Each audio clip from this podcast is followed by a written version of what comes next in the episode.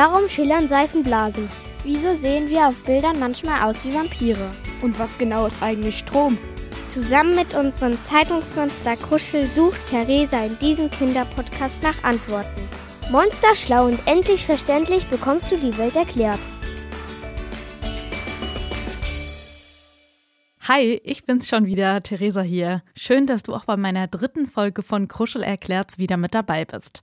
Ich muss sagen, ja, die ersten beiden Folgen, die haben mir schon ziemlich viel Spaß gemacht und ich freue mich natürlich auf viele, viele weitere davon.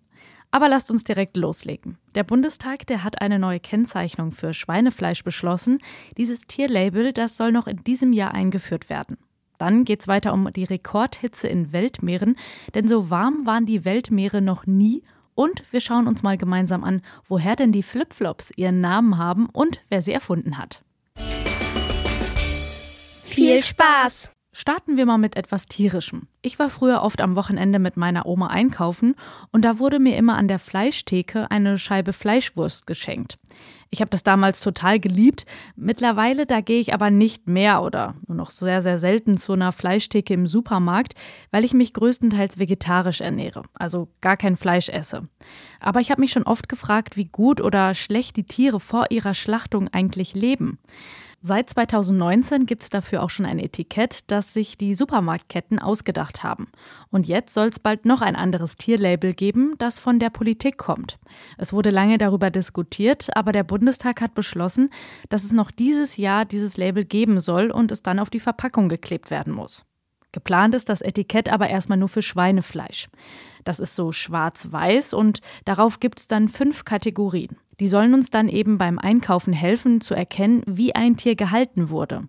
Ganz unten, da steht Stall. Das ist die einfachste Stufe, wie man ein Schwein gehalten hat. Je weiter es dann nach oben geht, desto mehr Platz und Auslauf hatte das Schwein. Ganz oben heißt die Kategorie dann Bio. Hier hatte das Tier also am meisten Platz im Stall. So können wir dann ganz bewusst entscheiden, welches Fleisch wir kaufen wollen. Diese Kennzeichnung, die soll auch verpflichtend sein. Das heißt, die Hersteller, die müssen das Etikett dann auf Wurstverpackungen und so weiter drucken lassen. Einige Leute, die finden das Label gut und andere, die kritisieren das, denn die sagen, dass die Kategorien verwirrend sind.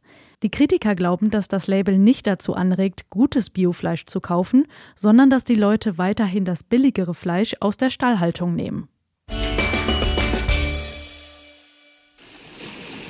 Vielleicht habt ihr es gerade im Hintergrund so ein bisschen gehört. Es war Meeresrauschen. Denn es geht um Weltmeere. Die Weltmeere, die waren so warm wie noch nie. Also sie sind gerade aktuell so warm wie noch nie, muss man sagen.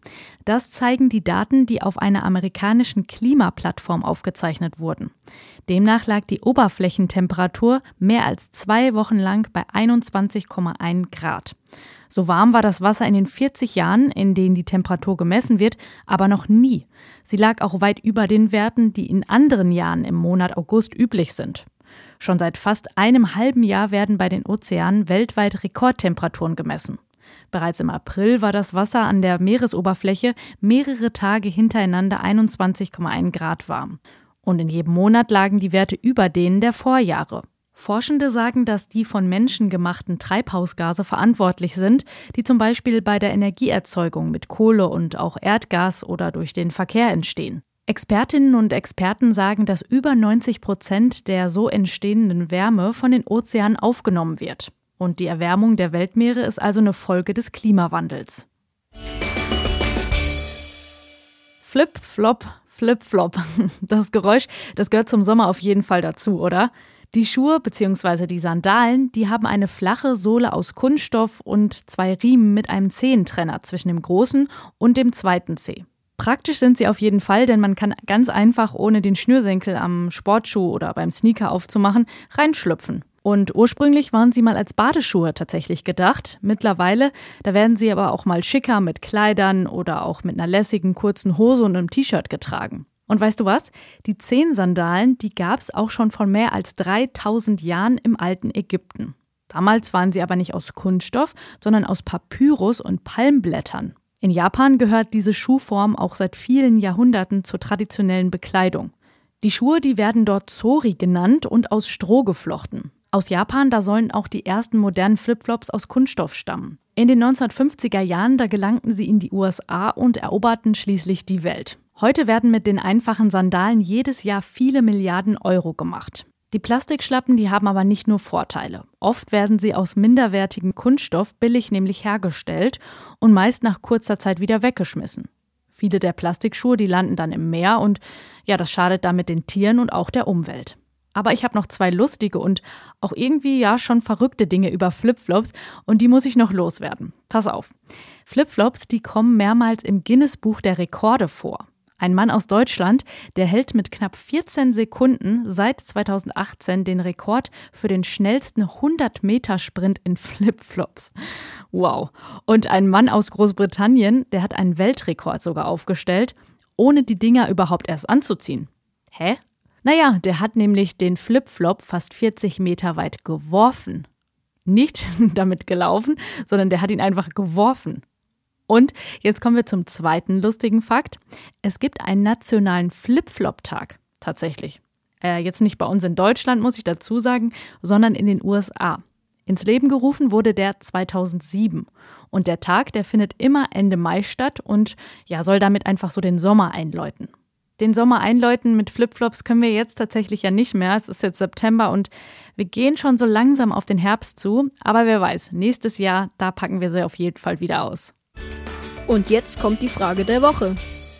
Hallo, ich bin der Leon, ich bin neun Jahre alt und ich habe mich gefragt, warum machen Autos Abgase?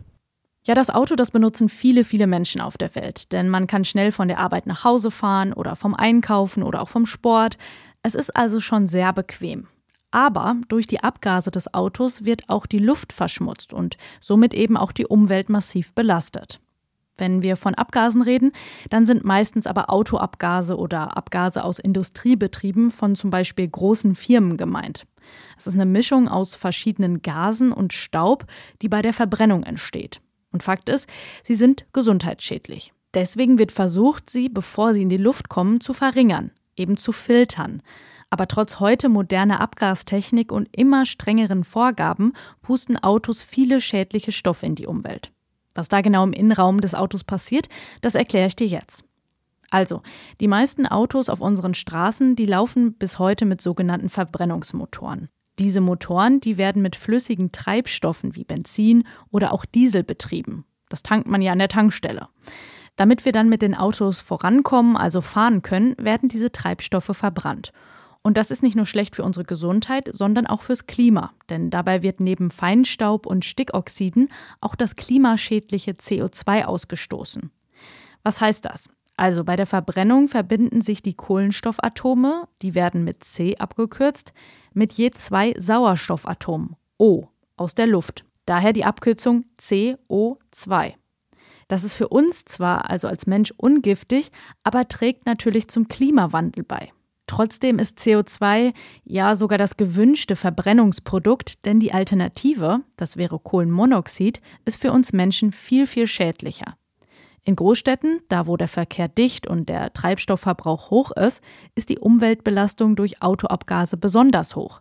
Weil man ja ständig mit dem Auto anfährt, dann muss man wieder auf die Bremse drücken und stoppt, weil vielleicht ein Stau ist oder man an der Ampel steht. Aber noch eine gute Nachricht zum Schluss. Autos, die fahren heute deutlich umweltfreundlicher als früher. Ich hoffe, dass ich dir, Leon, deine Frage gut beantworten konnte. Wenn du auch noch eine Frage an mich hast, dann schreib mir doch gerne. Das geht ganz einfach per E-Mail an kruschel.vrm.de. Falls du nicht genau weißt, wie das geht, dann frag gerne einfach mal deine Eltern.